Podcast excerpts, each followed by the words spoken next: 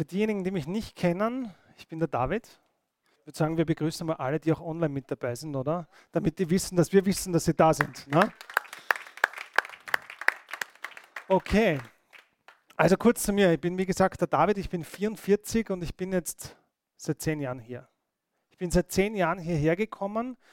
Ähm, ich habe davor in den USA ein Jahr gelebt und habe dort Jesus kennengelernt.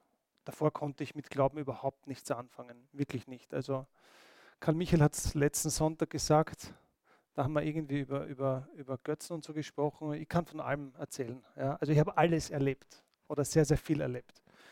Und ich war dann in den USA und, und habe dort angefangen an Jesus zu glauben und, ihm, und mich entschieden, ihm nachzufolgen und habe dann, bin dann nach Österreich zurückgekommen und habe in Österreich etwas gesucht, was ähnlich ist. Weil den Eindruck, den ich hatte von Kirchenchristen und so weiter, den will ich jetzt nicht erzählen. Ja? Aber er war nicht unbedingt positiv. Und äh, ich bin hierher gekommen, weil ähm, ich auf der, auf der Internetseite war von der Oase des Lebens damals noch. Und äh, da habe ich eben gelesen über Karl Michael, dass er eben in den USA Theologie studiert hat und, und äh, dass er mit einer Amerikanerin verheiratet ist. Und ich habe gedacht, okay, das kann für mich passen. Und dann bin ich irgendwann einmal über die Empfehlung eines Freundes noch zusätzlich hierher gekommen. Und ich war hier vom ersten Tag an glücklich. Ich war vom ersten Tag hier an glücklich. Warum? Weil ich genau das bekommen habe, wonach ich gesucht habe. Das Schlimmste, was passieren hätte können, wäre, wenn äh, mir gesagt worden wäre, was ich zu tun habe. Ich war damals ein extremer Revolution, noch vor zehn Jahren. Heute bin ich schon viel ruhiger geworden. Ja. Das, das, Alter hilft mit. Ja. Man, wird, man wird älter, man wird, man wird nicht unbedingt weiser, auch weiser, vielleicht aber auch müder. Ja. Und ähm, ich bin froh, dass ich nach zehn Jahren immer noch hierher komme einer, einer der Gründe oder einer der Gründe, warum ich damals überhaupt mich auf Gott eingelassen habe, war, dass bei mir in meinem Leben alles schief gelaufen ist. Alles. Ja, nichts hat funktioniert. Und dann neigt man dann dazu, in, in eine Kirche zu gehen. Und bei vielen ist dann so, wenn es einem wieder besser geht, dann kommt man halt nicht mehr, weil da geht es dann eh wieder. Ja, ich bin froh, dass ich geblieben bin. Und ich bin froh, dass ich heute mit euch ein bisschen was teilen kann. Ja, bin äh, froh über die, die Verantwortung, die mir der Karl Michael überträgt. Ich glaube, das ist nicht immer leicht. Ähm, der Mittwoch ist vor allem ein Tag, wo es wirklich sehr, sehr intensiv immer zugeht. Ja, wer, war, wer war letzten Mittwoch da von euch? Ja, auch die, die es online vielleicht gesehen haben. Letzten Mittwoch ähm, ging es unter anderem um die zwei größten Götzen. Das war was? Das Geld und Sex ist kein Götz eigentlich. Die, der unmoralische Sex, oder? Schaut, da läutet es bei mir. Der Unmoral, die Unmoral beim Sex, richtig? Das, war das, das, war, das waren die zwei Dinge. Und äh, ich könnte von beiden heute erzählen, weil ich beides sehr, sehr gut kenne. Und ich kann auch eines sagen, viele, viele Leute versuchen dort die Erfüllung zu finden. Und ich kann euch eines garantieren, du findest sie nicht. Du findest einen kurzen Kick, ja, absolut. Du findest einen kurzen Kick, aber du findest dort nicht die Erfüllung, die du suchst. Warum? Weil nichts da draußen dir das geben kann, was dir da drinnen fehlt. Nichts. Nichts. Wie viele Leute gibt es, die glauben, wenn sie den oder den Partner haben, dann ist das Leben wunderbar? Ich kann euch eins sagen, das wird nicht funktionieren. Nichts da draußen kann dir das geben, was dir da drinnen fehlt. Nichts. Und das, worüber wir heute sprechen wollen, ist das Thema Geld. Warum Geld? Weil Geld, ich glaube, jeden von uns betrifft, oder? Jeder von uns, jeder, der auch zuschaut, hat irgendwie was mit Geld zu tun. Wer da erinnern hätte gerne mehr Geld? Eigentlich jeder, oder? Wenn man, wenn man, oder, oder hat irgendwer Bankkonto schon wegen Reichtum geschlossen? Nicht. Also jeder, jeder hätte gern mehr. Ich habe ich hab heute in der Früh auf, auf, auf die Konten so durchgeschaut. Es ist noch Platz vor dem Komma. Wirklich, ich habe es ich extra überprüft. Es ist noch Platz. Also jeder von uns hätte irgendwie mehr Geld. Was interessant ist, ist, dass in Kirchen sehr wenig über Geld gesprochen wird. In Kirchen wird, wenn über Geld gesprochen wird, meistens nur über ein Thema gesprochen. Und das ist geben. Richtig? Warum ist das so? Das ist eine Frage, die habe ich mir gestellt. Für mich war wirklich die Frage, warum wird in Kirchen nur übers Geben gesprochen und nie übers Geld? Oder sehr, sehr wenig übers Geld? Und die Antwort ist ganz klar, weil die meisten Pastoren keine Ahnung davon haben. Wie willst denn du über etwas sprechen, wovon du keine Ahnung hast? Geht ja nicht. Ist unmöglich. Wie willst du von etwas erzählen, womit du keine Erfahrungen hast? Und deswegen wird in Kirchen sehr, sehr wenig über das Thema Geld gesprochen. Ich glaube aber, dass es extrem wichtig ist. Warum? Die Bibel spricht sehr viel über Geld. Jesus sprach sehr viel über Geld. Jesus sprach mehr über Geld als über den Himmel. Das habe ich irgendwann einmal, der Karl Michael hat mir vor, ich weiß nicht mehr wann das war, vor einigen Monaten hat er zu mir gesagt, studiere die Bibel zum Thema Geld. Und ich habe mir gedacht, okay, und ich habe angefangen und dann habe ich eine Predigt gehört. Ich glaube, ich weiß nicht mehr, wer es war. Ich glaube, es war Andy Stanley, der hat das gesagt. Er hat gesagt, Jesus hat mehr über Geld gesprochen als über die Liebe. Jesus hat mehr über Geld gesprochen als über den Himmel. Und da dachte ich mir, na, das kann es nicht geben, das kann nicht sein. Und dann habe ich mir die Mühe gemacht und habe das selbst recherchiert und bin zu folgendem, gekommen, zu folgendem Ergebnis gekommen. In der gesamten Bibel gibt es insgesamt 2350 Verse zum Thema Geld, Reichtum, Besitz und Geben. 2350. Zum Vergleich, zur Liebe gibt es 714 Verse. 2350 Verse, die irgendwas mit Geld zu tun haben und 714 Verse, wo es um die Liebe geht. Jesus hat mehr über Geld gesprochen als über Himmel und Hölle gemeinsam.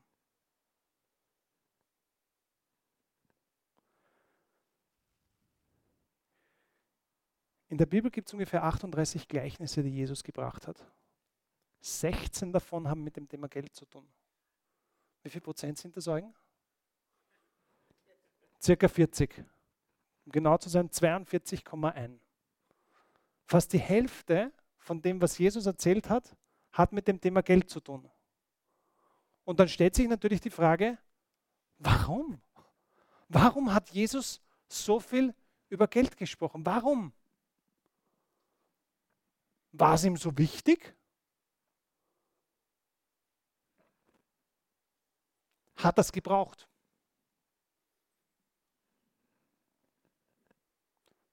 Also wenn er Geld gebraucht hat, dann hat er jemanden von seinen Jüngern geschickt, fischen. Richtig? Und in den Fischen war was drinnen? Geld. Okay, also er hat, er hat jetzt nicht Geld gebraucht. Und wenn er es gebraucht hat, wie gesagt, dann hat er den Fischen geschickt. Aber warum ist in 16 von 38 Gleichnissen das Thema Geld drin? Warum war Geld so wichtig für ihn? Warum? Du brauchst es nur lesen und dann erfährst du es. Wie ich über, über das Thema Geld nachgedacht habe und darüber nachgedacht habe, was ich erzählen soll oder was ich womit ich anfangen soll, habe ich mir gedacht, okay, ich schaue zuerst nach bei den Sprüchen. Warum? Die Sprüche sind von wem? Salomon, richtig? Der reichste Mann, der je gelebt hat. Der reichste Mann, der je gelebt hat, der wird was über Geld wissen, richtig? Ja. Also jemand, der, der wirklich mehr Geld hatte als jemals irgendwer anderer zuvor oder danach, der muss was gewusst haben über Geld, weil Sonst, das, das passiert ja nicht einfach so. Es ist nicht so, dass du munter wirst und dann auf einmal, ich bin der reichste Mann der Welt. Ja, da passiert aber, da ist ja Arbeit, die dem vorgeht. Das sind Entscheidungen, die man trifft. Entscheidungen, die man nicht trifft. Also so jemand muss ja viel über Geld wissen. Und wenn du in die Sprüche hineingehst, dann liest du auch sehr viele Weisheiten zum Thema Geld. Aber ich habe mir gedacht, na, was ja viel interessanter ist, wenn Jesus so viel über Geld gesprochen hat, dann hat er einen Grund gehabt. Und dann will ich herausfinden, ich für mich, was ist der Grund, warum Jesus so viel über Geld gesprochen hat. Und das möchte ich mir heute mit euch gemeinsam anschauen. Wir fangen an in, in der Bergpredigt. Bergpredigt wahrscheinlich das bekannteste, der bekannteste Titel überhaupt. Das, das wissen sogar Nicht-Christen. Okay? Und in der Bergpredigt, wenn wir gehen, Matthäus 6, Vers 19, dann steht da hier, sammelt keine Schätze hier auf der Erde, denn ihr müsst damit rechnen, dass Motten und Rost sie zerfressen oder Einbrecher sie stehlen.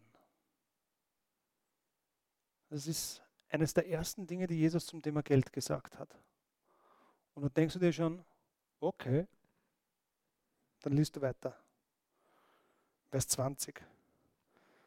Sammelt lieber Schätze bei Gott, dort werden sie nicht von den Motten und Rost zerfressen und können auch nicht von den Einbrechern gestohlen werden. So. Und dann einmal Stopp und setzen lassen. Was steht da drinnen?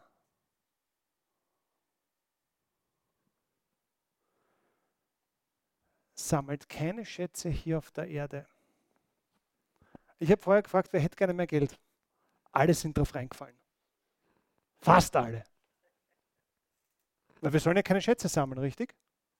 Sammelt keine Schätze auf der Erde, denn ihr müsst damit rechnen, dass Motten und Rost sie zerfressen oder Einbrecher sie stehlen. Sammelt lieber Schätze bei Gott. Dort werden sie nicht von Motten und Rost zerfressen und können auch nicht von Einbrechern gestohlen werden. Und dann stellt sich die Frage, was meint er damit? Was meint er mit dem ersten Teil? Was meint er mit dem Vers 19? Und was meint er mit dem, Teil 20, mit dem Vers 20? Und ich glaube, dass diese Zeilen immer Gültigkeit haben. Und gerade jetzt man die Gültigkeit dieser Zeilen sehr, sehr genau erkennen kann. Wir leben in einer Pandemie, richtig? Wir alle kennen Leute, die ihren Job verloren haben oder in Kurzarbeit sind, richtig? Jeder von uns. All diese Leute haben was? Was haben sie alle gemeinsam? Angst. Angst. Richtig? Angst. Die Älteren, aber wahrscheinlich auch die Jüngeren, haben irgendwann einmal vielleicht schon eine, eine Krise erlebt, eine Wirtschaftskrise. Ich kann mich noch erinnern, 2008. 2008, ich bin äh, am Flughafen in äh, New York gesessen, um nach Wien zu fliegen. Und dann kam diese Meldung auf den Bildschirmen, Lehman Brothers pleite. Und was dann in, die Monate drauf passiert ist, war ein Wahnsinn. Und dann wachst du eines Morgens auf, schaust in dein Portfolio und das, wo du gestern noch dachtest, ja, denkst du heute, oh Gott, oh Gott, der Reichtum, den du gestern hattest, ist heute weg. Und ich kann euch eines garantieren, das wird wieder passieren. Ich weiß nicht wann, aber ich weiß, dass es wieder passieren wird. Warum? Weil das immer wieder so ist. Die Geschichte wiederholt sich immer und immer und immer wieder. Und Jesus hat eines gewusst. Er hat gewusst, wie wichtig Geld für uns ist. Und er wollte damit erreichen, dass wir darüber nachdenken und die richtigen Entscheidungen treffen. Im Endeffekt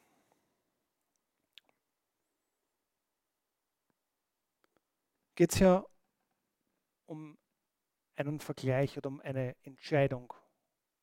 Die Entscheidung zwischen zwei Schätzen. Schätze hier oder Schätze dort? Schätze hier oder Schätze dort?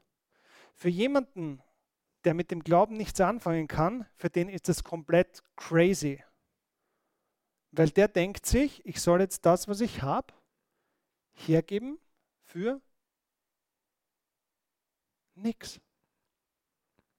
Für nichts, weil der kann ja nichts anfangen. Der, der, mit Himmel kann der ja nichts anfangen. Schätze im Himmel, was, ich soll jetzt hergeben für nichts.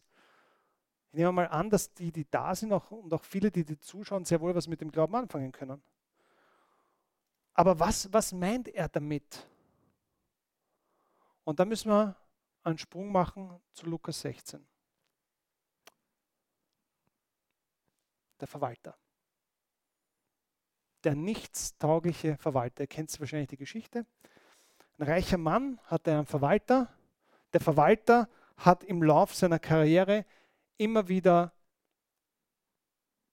betrogen und der reiche Mann ist irgendwann draufgekommen und hat gesagt, bring mir die Bücher, du bist entlassen, pack deine Dinge, du brauchst morgen nicht mehr kommen.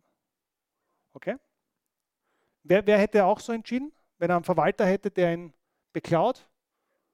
Ja, ja klar, ich, ich, ich habe sowas schon mitbekommen, ich miterlebt. Ich habe schon Mitarbeiter gehabt, die genau sowas gemacht haben. Und dann gehst du hin und sagst, bring deine Sachen ins Büro, du brauchst morgen nicht mehr kommen.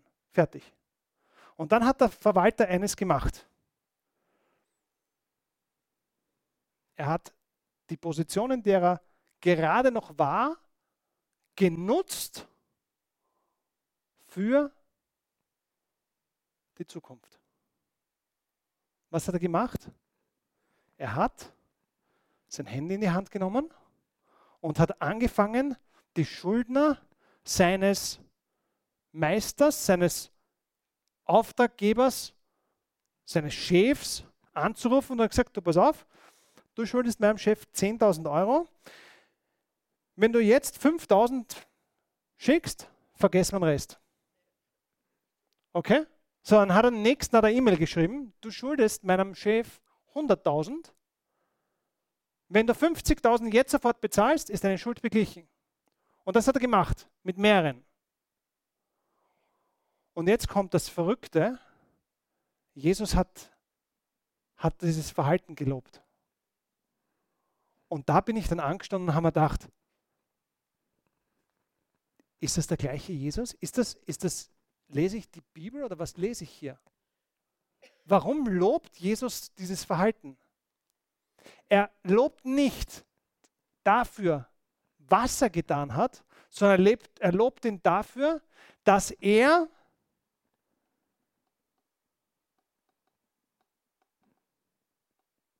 heute seine Situation genutzt hat, um für morgen vorzusorgen.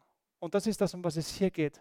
Wenn wir noch einmal lesen, hier Matthäus 6, Verse 19 bis 20, was steht hier? Sammelt keine Schätze hier auf der Erde, denn ihr müsst damit rechnen, dass Motten und Rost sie zerfressen oder Einbrecher sie stehlen. Sammelt lieber Schätze bei Gott.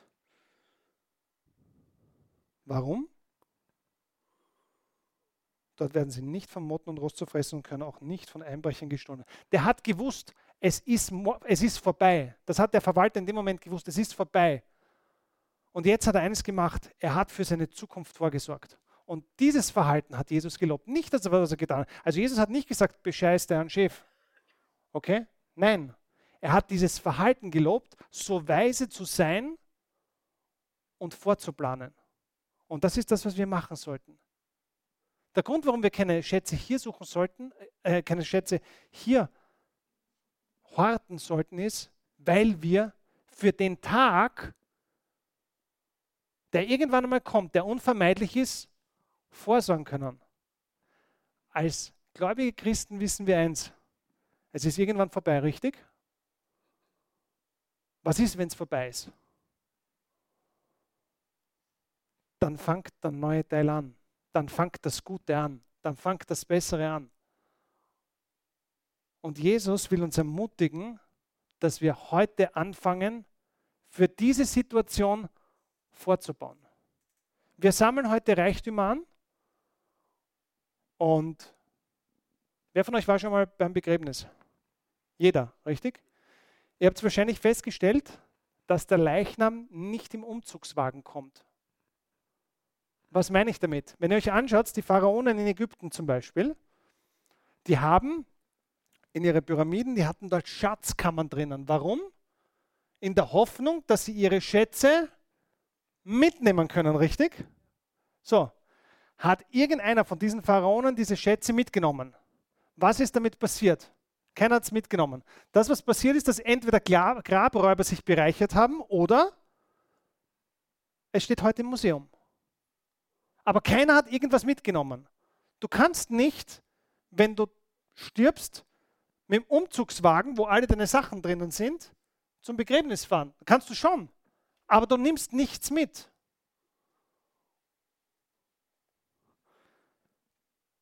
Du kommst mit nichts und du gehst mit nichts. Jeder von uns, da sind wir alle gleich, egal wer du bist. Egal, ob du der reichste Mensch auf dem Planeten bist oder ob du die ärmste Person auf dem Planeten bist, du nimmst nichts mit, gar nichts. Gar nichts. Gar nichts. Und dann gibt es noch einen wichtigen Punkt. Nichts von dem, was du hast, gehört dir. Nichts weil wenn es dir gehören würde, könntest du es ja mitnehmen, aber du kannst es nicht mitnehmen, also kann es nicht dir gehören.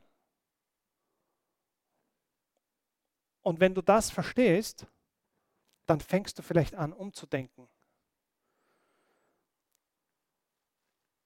Wenn wir dann weiter schauen, dann kommt ein Vers, den ich sehr, sehr oft am Sonntag, wenn es ums Geben geht, sage. Das ist der Vers 21. Denn euer Herz wird immer dort sein, wo euer Schatz ist. Was bedeutet das? Zuerst geht das Herz und dann folgt der Schatz. Verstanden? Zuerst geht dein Herz, dort wo dein Herz hingeht, dort geht der Schatz hin. Wo, ins, wo sollten wir Schätze suchen noch einmal? Nicht hier. Aber das funktioniert nur, wenn du mit deinem Herz dort bist. Anders funktioniert das nicht. Du wirst es nicht schaffen, Schätze im Himmelreich zu, zu deponieren, wenn dein Herz nicht dort ist. Das geht nicht. Das geht nicht. Noch einmal. Denn euer Herz wird immer dort sein, wo, eure Schätze, wo ihr eure Schätze habt. Ja? Warum sprach Jesus so viel über Geld?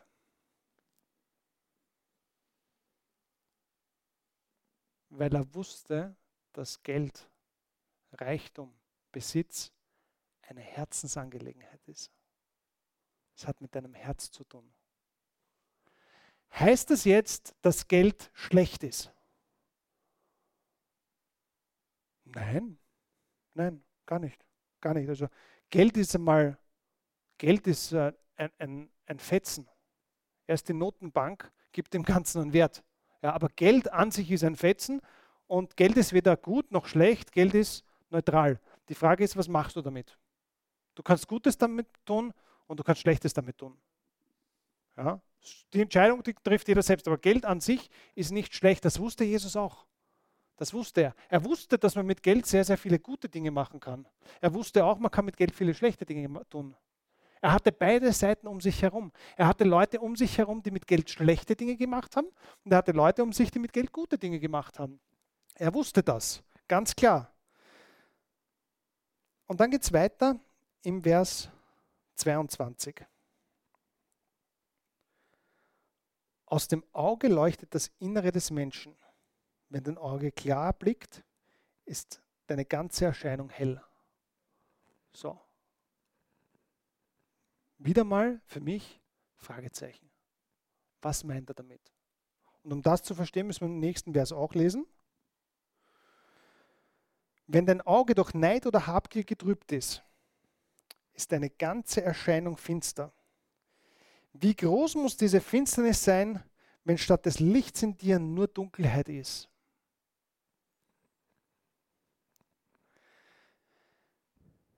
In einem Raum kann entweder Licht oder Finsternis sein, richtig? Was passiert, wenn in einem Raum Dunkelheit ist und du machst die Tür auf? Ist da noch Dunkelheit in diesem Raum? Ist, ist da noch, nein, da, da ist Licht im Raum, richtig? In dem Moment, wo in die Dunkelheit Licht kommt, ist Licht, verschwindet die Dunkelheit. Und die Frage jetzt ist, was meint er damit? Was meint er damit? Und die Antwort liegt im Vers 23. Wenn dein Auge durch Neid oder Habgier getrübt ist,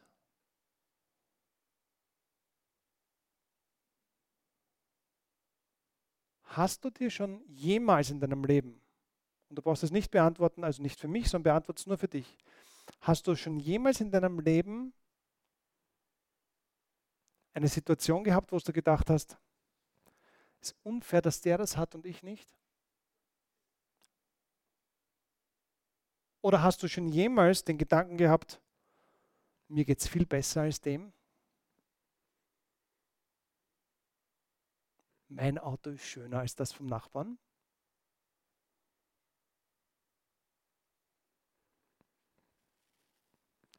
Ich glaube, jeder von uns hatte das schon mal. Jeder. Mein Kind ist intelligenter als deins. Was ist das?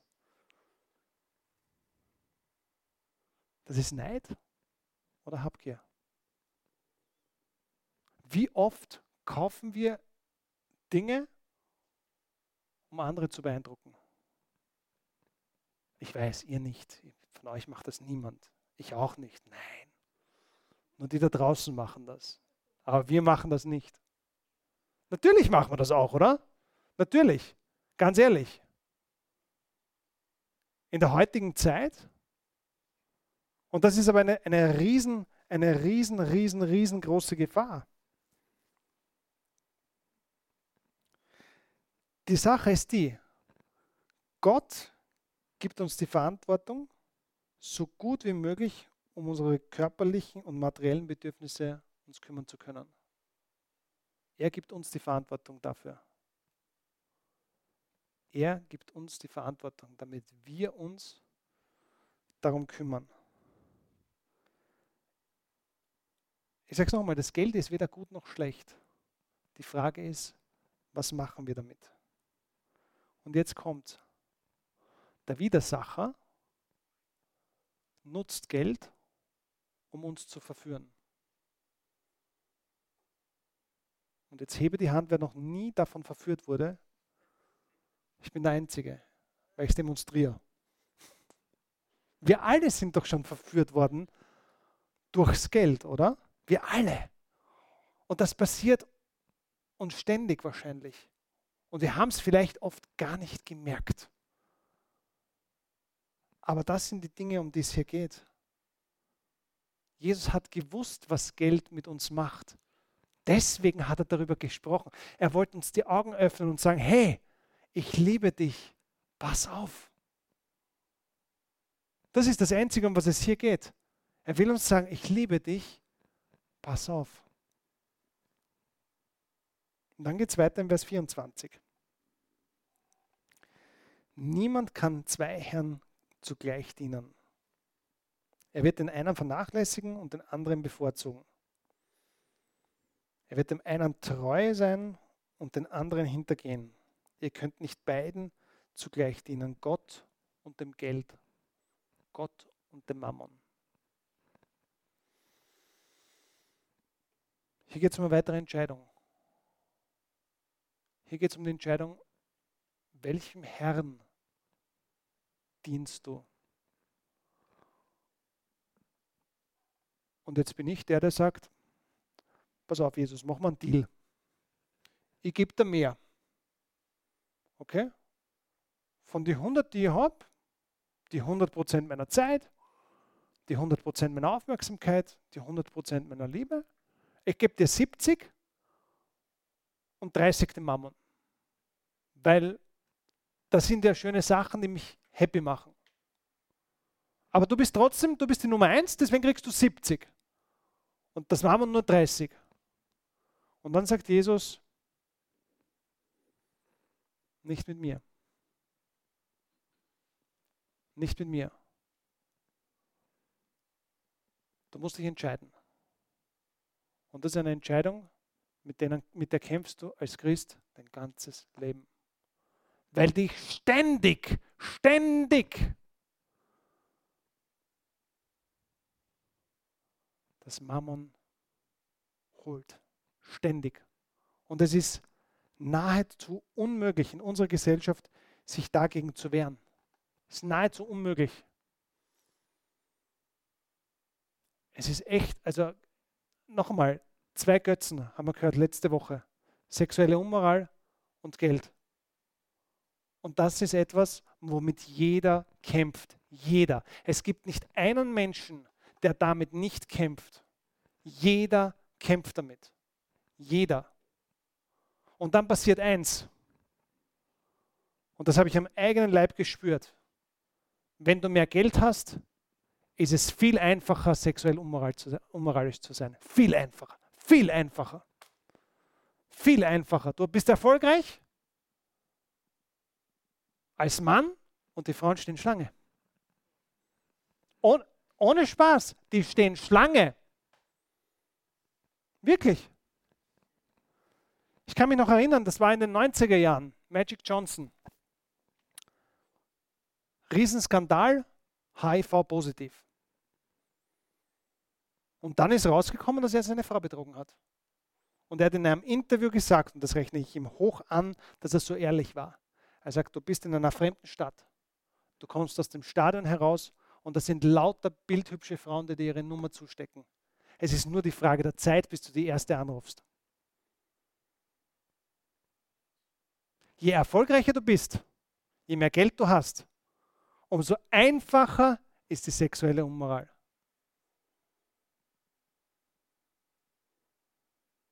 Heißt das jetzt, man darf finanziell nicht erfolgreich sein, weil dann verfällt man der sexuellen Unmoral?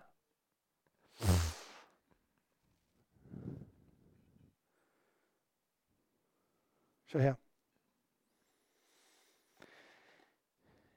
1. Timotheus.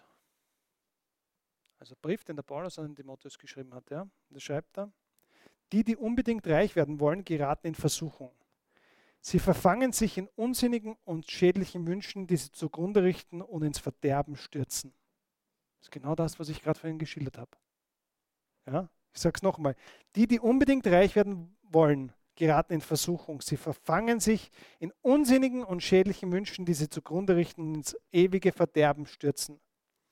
Denn Geldgier ist die Wurzel alles Bösen. Schon mal gehört, oder? Denn Geldgier ist die Wurzel alles Bösen. Manche sind ja so verfallen, dass sie vom Glauben abgeirrt sind und sich selbst viele Qualen bereiteten. Ich glaube, dass es sehr, sehr leicht ist, dem Glauben abzufallen, wenn du Geld hast. Und ich sage es trotzdem nochmal, Geld ist nichts Schlechtes. Jesus hat kein Problem, wenn du eine Batzen Villa hast. Jesus hat kein Problem, wenn du fünf Ferraris vor der Tür hast. Jesus hat kein Problem damit, wenn du 40 Millionen in Immobilien hast und 40 Millionen in deinem Portfolio in Aktien investiert hast, damit hat er kein Problem. Überhaupt nicht. Nicht mal mit fünf Ferraris. Das Problem fängt an, wenn dir das wichtiger ist als er. Dann fängt das Problem an, nicht vorher.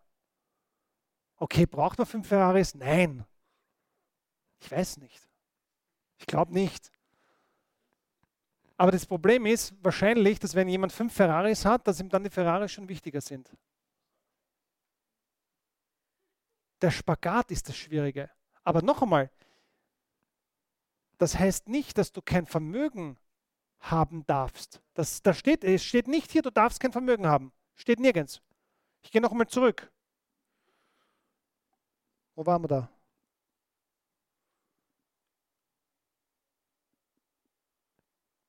Das sind jetzt so viele Folien. Jetzt bin ich bei den Liedern. Ich lese es euch einfach vor. Sammelt keine Schätze hier auf der Erde. Das heißt nicht, dass du nicht vermögend sein darfst. Das, was, um was es geht, ist, dass du die Schätze im Himmelreich, dass die wichtiger sind als die Schätze hier. Das heißt nicht, dass du nicht vermögend sein darfst. Jesus hat kein Problem mit Reichtum. Er hat nur dann ein Problem, wenn dir Reichtum wichtiger wird als er. Dann hat er ein Problem. Das will er nicht.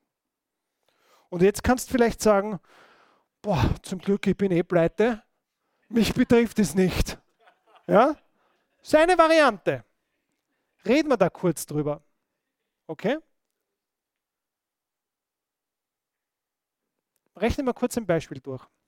Ich habe heute nachgeschaut, das Durchschnittsgehalt hier in Österreich ist 1340 Euro im Monat. Netto. Runden wir auf, damit es leichter ist zu rechnen. 1350. Okay? So, wenn jemand jetzt 1350 Euro im Monat verdient, wie viel gibt er aus für Wohnen? Was schätzt ihr? 700? Was sagen die anderen? Was sagen die anderen? 700 ist okay? Ich gehe runter, machen wir 600, okay? Machen wir 600 für die Wohnung. Jetzt ist gerade angenehm warm, aber der nächste Winter kommt bestimmt. Das heißt, wir müssen wieder heizen, richtig? Am Abend, es ist zwar jetzt heller, länger hell, aber irgendwann mal wird es dunkel. Wir brauchen Strom. Was gibt man aus so für Gas, Strom und so weiter? Ein Hunderter im Monat, okay.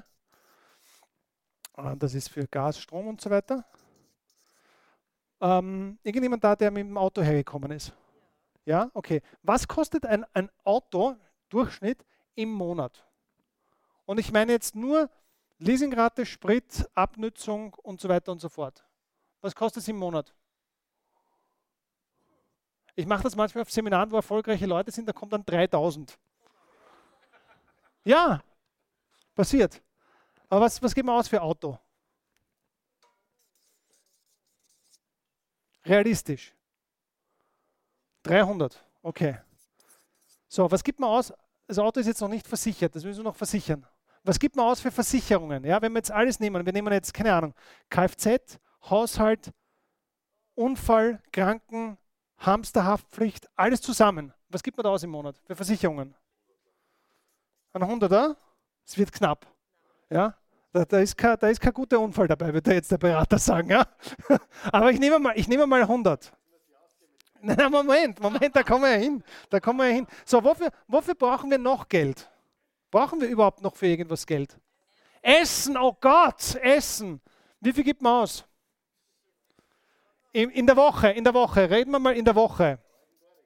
Der Eugen, der, der Eugen ist seit einem Monat Sparmeister, aber jetzt die anderen. Was gibt man aus, im, fürs, was gibt man aus fürs Essen im, in der Woche?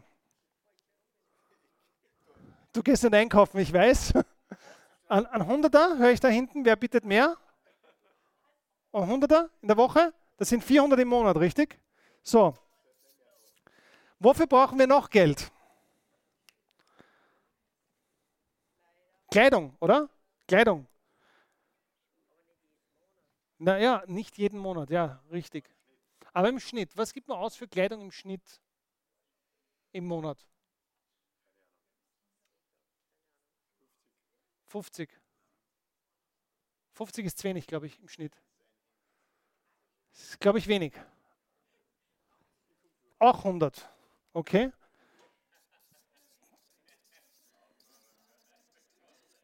Was wir noch nicht haben ist, wir haben noch kein Handy, kein Internet, wir haben keine Kommunikation. Was gibt man dafür für diese Dinge im Monat aus? Wir haben auch kein Kabelfernsehen und kein Netflix und kein Amazon Prime und so weiter. Was gibt man für Kommunikation aus im Monat? Alles zusammen. 100. Okay.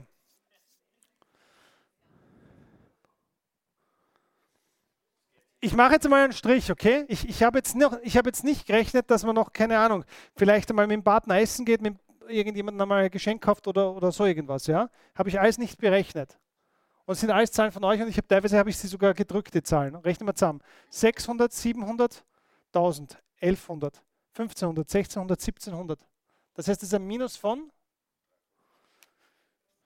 minus 350. Und jetzt zeige ich euch was. Das ist der Durchschnitt. Der Durchschnitt verschuldet sich jeden Monat. Jeden Monat. Und wenn du 350 Euro minus hast im Monat, dann ist es im Jahr wie viel? Eugen. 4200, genau. 4200, das ist in zwei Jahren wie viel? 8400 und in drei Jahren kommt der Anruf von der Bank. Alles erlebt. Alles, ich erzähle nur Dinge, wo ich weiß, die stimmen, weil ich sie selbst erlebt habe. Nach drei Jahren, spätestens drei Jahren, kommt der Anruf von der Bank. Kommen Sie bitte mal bei uns vorbei, wir müssen reden. Und wenn du dann noch keinen Bausparvertrag hast, dann hast du ihn spätestens jetzt. Und zusätzlich sie dann einen Kreditvertrag hin und sagen, dann ist das Konto auch wieder auf Null und tun uns beide leichter. Ja. Und dann hast du 300 Euro mehr, mehr Kosten im Monat.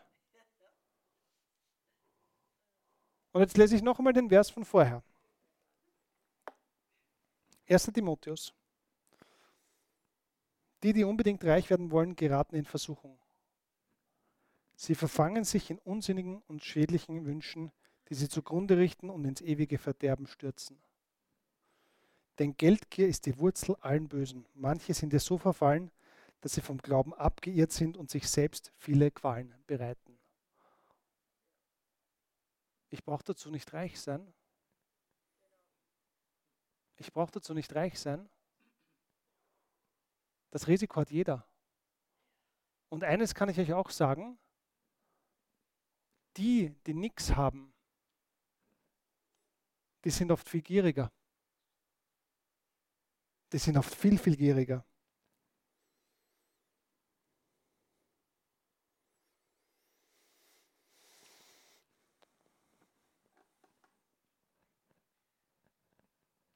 Geld ist ein guter Diener, aber ein schlechter Meister. Das hat nicht Jesus gesagt, sondern das hat Francis Bacon gesagt. Das ist ein englischer Philosoph, gläubiger Mann. Geld ist ein großer Diener, aber ein schlechter Meister. Der Grund, warum Gott will, dass du Reichtümer hast, ist, weil Reichtümer gute Diener sind. Ich sage es noch einmal. Reichtümer sind gute Diener, wenn sie richtig eingesetzt werden. Und deswegen hat Gott kein Problem, auch Jesus hat kein Problem, auch der Heilige Geist nicht, wenn du reich bist. Weil Reichtum ein guter Diener ist, wenn du es weise einsetzt. Schau, das hat Jesus dann gesagt in Vers 25. Darum sage ich euch, macht euch keine Sorgen um euer Leben. Ob ihr etwas zu essen oder zu trinken habt und um euren Leib, ob ihr irgendetwas anzuziehen habt. Das Leben ist mehr als Essen und Trinken und der Leib ist mehr als die Kleidung. Dann geht es weiter im Vers 26. Seht euch die Vögel an. Sie sehen nicht, sie ernten nicht, sie sammeln keine Vorräte, aber euer Vater, aber euer Vater im Himmel sorgt für sie. Und ihr seid ihm doch viel mehr wert als Vögel. Wer von euch kann durch Sorgen sein Leben auch nur einen Tag verlängern? Jesus will nicht, dass du dich sorgst. Warum will er das nicht? Weil er weiß, wenn du dich sorgst, geht dein Blick von ihm weg hin zu deinen Sorgen. Er will nicht, dass du dich sorgst. Er will, dass es dir gut geht. Das Problem ist, dass wenn es ums Thema Geld geht, die Christen sehr viel verdreht haben. Sehr, sehr viel. Gott hat, noch einmal, Gott hat kein Problem damit, wenn du in einer großen Villa lebst. Überhaupt nicht. Er hat auch kein Problem, wenn du dir einen Ferrari kaufst. Und er hat kein Problem, wenn du ein Immobilienvermögen von 40 Millionen hast. Aber nimm diese 40 Millionen, nimm die Erträge von diesem Immobilienvermögen und mach damit was Vernünftiges. Und das ist, es ist so schwer. Schau ganz ehrlich, diese Person, weißt du, wovon diese Person träumt? Diese Person träumt davon, dass da unten nicht minus 350 stehen, sondern plus. Was würde dieser Person passieren, wenn plus 350 hier stehen? Ich sage euch, was passiert. Eine neue Wohnung muss her? Ja, klar. Eine neue Wohnung muss her, eine größere Wohnung muss her. Damit hast du mehr Strom, den du verbrauchst, mehr Gas, das du brauchst. Ein besseres Auto muss her. Besseres Essen muss her. Bessere Kleidung muss her. Verstehst du, um was es geht? Wir streben immer, wir wollen immer mehr, mehr, mehr, mehr, mehr, mehr, mehr.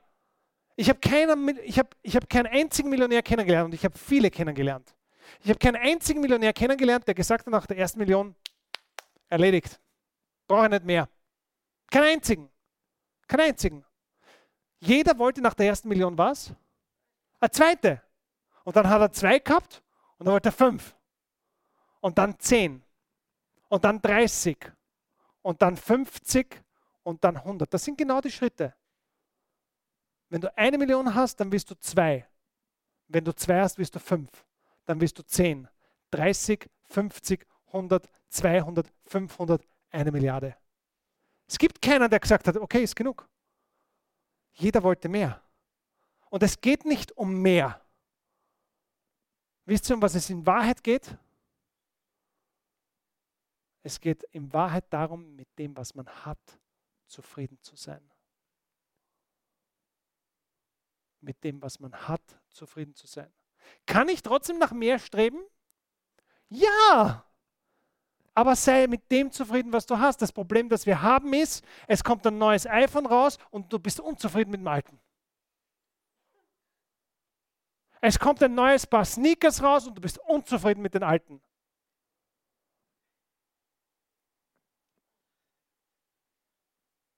Das ist unser Problem.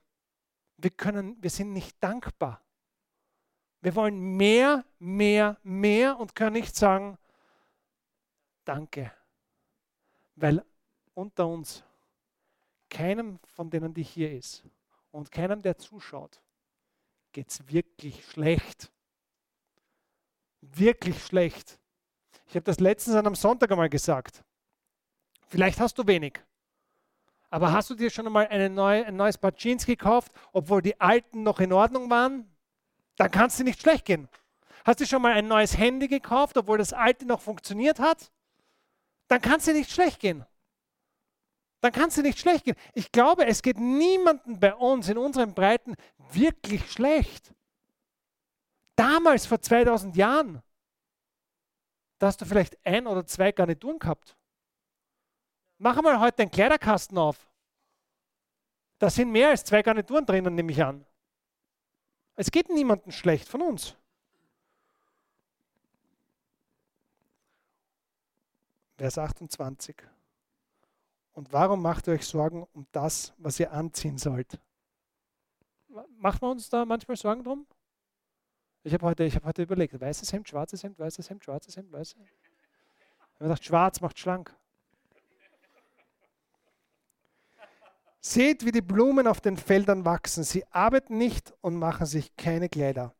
Doch ich sage euch, nicht einmal Salomo bei all seinem Reichtum, reichste Mann, der jemals gelebt hat, war so prächtig gekleidet wie irgendeine von ihnen. Wenn Gott sogar die Feldblumen so ausstattet, die heute blühen und morgen verbrannt werden, wird er sich dann nicht erst recht um euch kümmern? Habt ihr so wenig Vertrauen?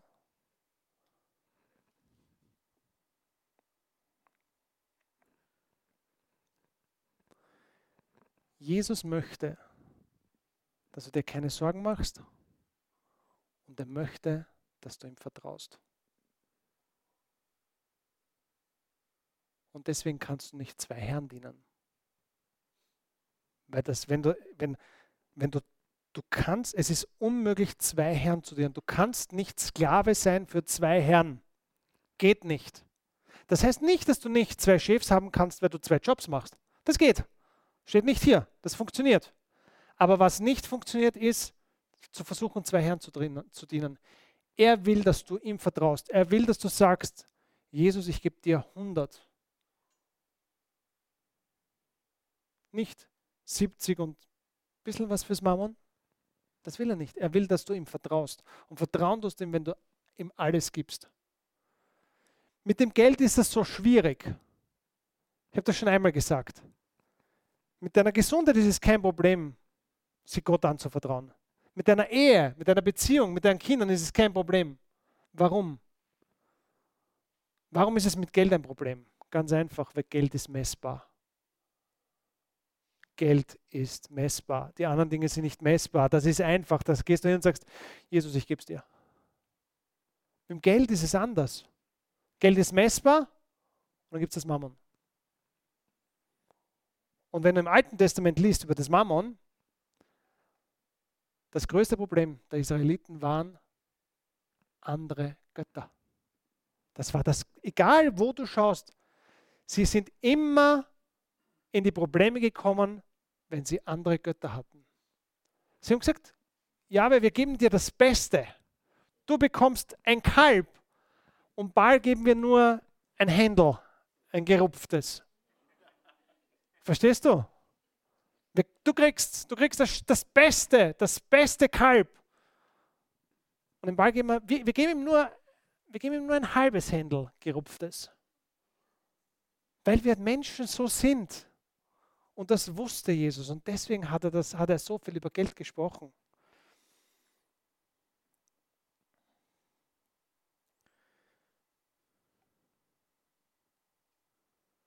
Also macht euch keine Sorgen. Fragt nicht, was sollen wir essen, was sollen wir trinken, was sollen wir anziehen.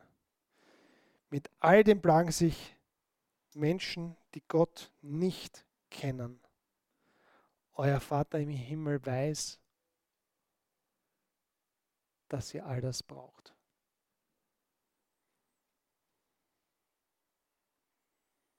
Sorgt euch zuerst darum, dass ihr euch seiner Herrschaft unterstellt und tut, was er verlangt, dann wird er euch mit all dem anderen versorgen.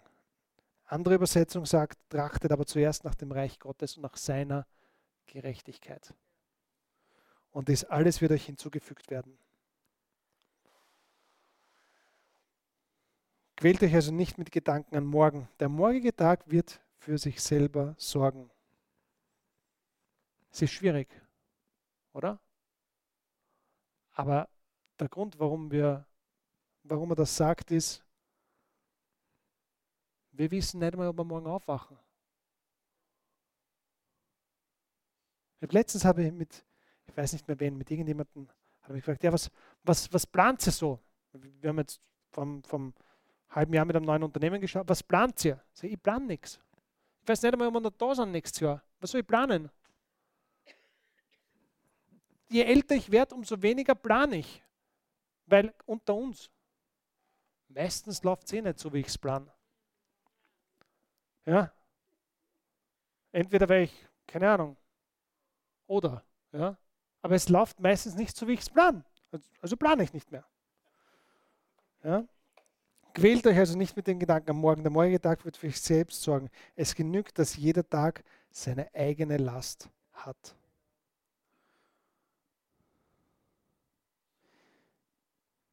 Jesus weiß, welche Sorgen wir haben. Und er weiß, welche Sorgen wir uns machen. Er verurteilt das nicht.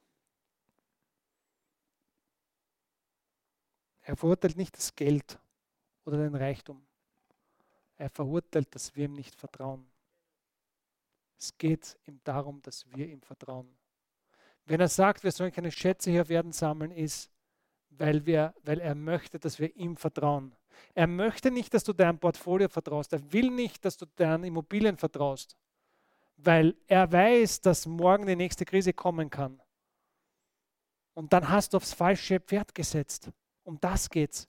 Es geht nicht darum, dass du nichts haben darfst. Es geht nicht darum, dass du in Armut leben sollst. Nein, steht, in meiner Bibel steht nicht, lebe in Armut.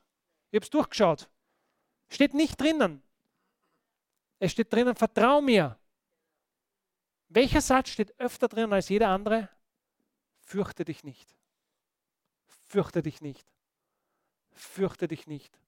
Und was machen wir? Wir sitzen daheim und sudern um und um. Fürchte dich nicht, fürchte dich nicht, fürchte dich nicht. Wie kann man jetzt aber Schätze im Himmel oder Schätze für den Himmel sammeln? Wie? Sieben Schätze für den Himmel. Und dann bin ich fertig. Und nächste Woche reden wir über die Lösung. Okay? Weil ich weiß, das betrifft viele. Ich weiß, da herinnen betrifft es aber da draußen. Ja? Sieben Schätze für den Himmel. Erstens, deine Liebe zum Wort Gottes. Deine Liebe zum Wort Gottes. Mit deiner Liebe zum Wort Gottes. Jeden Tag. Da drinnen. Das sind Schätze im Himmel. Das zweite, dein Verlangen, Jesus zu folgen.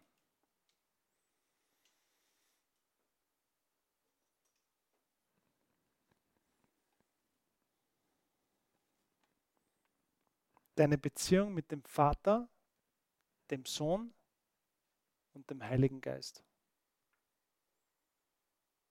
Für mich war das die, die Riesenfrage, wie? Wie kann ich Schätze im Himmel? Es gibt kein Bankkonto, auf das ich überweisen kann.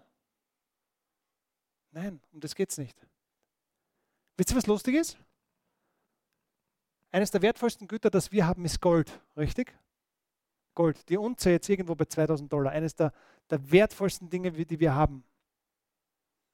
Hey, Gott pflastert die Straßen damit. Das ist für ihn wie Asphalt für uns. Verstehst du? Der pflastert die Straßen damit.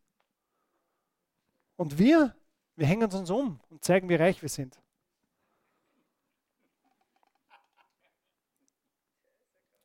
Trachte zuerst nach dem Königreich Gottes.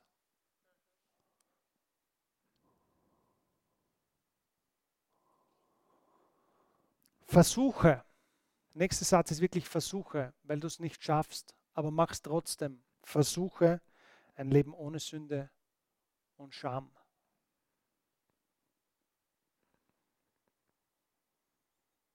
Und der letzte, vorletzte. Hör auf Gottes Ruf.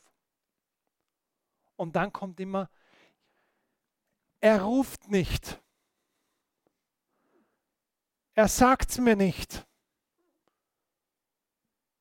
Was soll ich denn machen? Das sind Leute, die sind schon zu mir gekommen, wenn ich über das Thema gesprochen habe. Ja, aber was soll ich machen? Gott spricht nicht zu mir.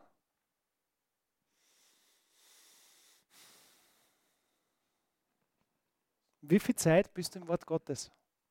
Wie, ganz ehrlich, warum glaubst du, dass er nicht mit dir sprechen möchte, wenn du nicht seine Nähe suchst?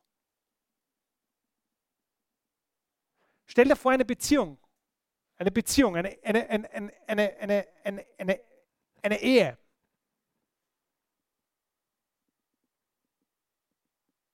Und die reden nicht miteinander. Und dann sagt er, sie sagt ja nichts. Weißt du? Oder wie es in Wahrheit ist, sie sagt zwar, aber er hört nicht zu. Und dann sagt er, ja, aber sie sagt ja nichts. So ist sie in Wahrheit, ne? Habe ich gehört.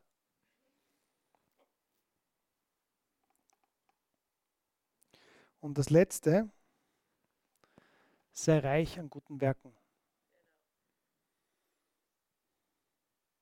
Weißt du, warum Gott will, dass du reich bist?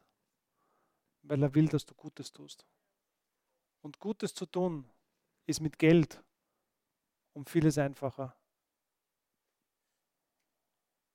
Und es gibt genug Dinge, die wir mit Geld verbessern können. Genug. Genug. Genug. Schau, wenn du dir anschaust, die, die, die Urkirche, Weißt du, wie viel Geld die hatten? Die hatten richtig viel Geld. Warum? Weil jeder mit vollem Herzen gegeben hat. Damit konnten sie sich um die, um die Witwen kümmern. Ja? War dann sogar so, dass die jungen Witwen das ausgenutzt haben. Und dann hat der, dann hat ließ erster Timotheus. Hm, da geht es darum. Ja, ja.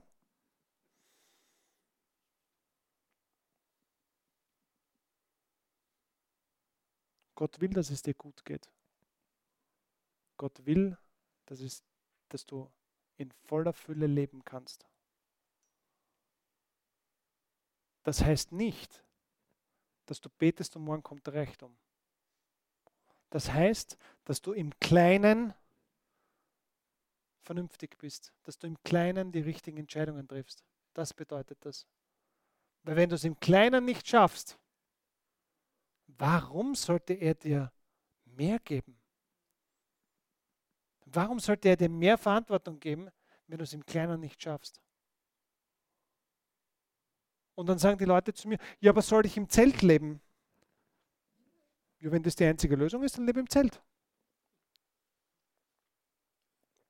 Überleg, vielleicht gibt es noch andere Lösungen. Wahrscheinlich. Aber wenn nicht, dann lebst du halt im Zelt eine Zeit lang, um das Problem zu lösen. Das ist ungefähr so, wie wenn du, wie wenn du ins Fitnesscenter gehst. Keiner wird auf die Idee kommen, sich aufs Bankel zu legen beim ersten Mal und 400 Kilo zu nehmen. Wird keiner machen. Aber beim Geld erwartet es jeder. Weißt du, wie, weißt du, wie viele Leute ich jeden Tag sehe, die ein Business starten und nach einem halben Jahr hinhauen, weil sie nicht Millionär sind? Wirklich. Ich sehe das jeden Tag. Ich sehe jeden Tag, sehe ich Leute, die ein Business starten und wenn sie nach einem halben Jahr nicht spätestens Millionär sind, wenn sie nach einem halben Jahr noch kein Lamborghini fahren können, dann lass uns die Finger davon. Weißt du, wie viele Jahre es dauert, um ein Lamborghini zu fahren? Weißt du, wie viele Jahre? 10, 20, 30 vielleicht? Klar gibt es einen Glücksbild, das nach drei Jahren schafft, aber im Normalfall? Im Normalfall nie. Weil die Leute aufgeben, weil die Leute zu früh aufgeben. Weil die Leute zu früh aufgeben. Okay? Lasst uns Schätze im Himmel suchen. Lasst uns stark werden. Lasst uns dafür beten, dass Leute erkennen, was, was wirklich wichtig ist. Vater, ich bitte dich, dass wir wirklich verstehen, was du uns sagen willst in deinem Wort. Ich bitte dich, dass du uns den richtigen Weg zeigst. Ich bitte dich, dass du uns Weisheit schenkst. Ich bitte dich, dass wir erkennen, welche Dinge richtig sind, dass wir die weitermachen dass du uns aber auch ganz klar erkennen lässt, wovon wir Abstand nehmen sollen. Vater, ich bitte dich, dass uns deine Liebe jeden Tag aufs Neue so, so stark, so sehr erfüllt, dass wir wirklich damit Schätze in deinem Reich sammeln können. Vater, wir wissen alle, dass es irgendwann einmal hier vorbei ist. Wir wissen, dass der Tag kommt, an dem wir zu dir kommen. Wir warten darauf, dass wir Jesus sehen und mit ihm gehen können, aber spätestens dann, wenn er kommt, wissen wir, dass wir bei dir sind. Lass uns heute schon damit anfangen, dort das zu haben, was wirklich wichtig ist, was wir wirklich brauchen. Lass uns die richtigen Entscheidungen treffen, Vater. Dadurch, dafür bitte ich dich von ganzem Herzen und jeder, der daran glaubt, in Jesu Namen. Amen.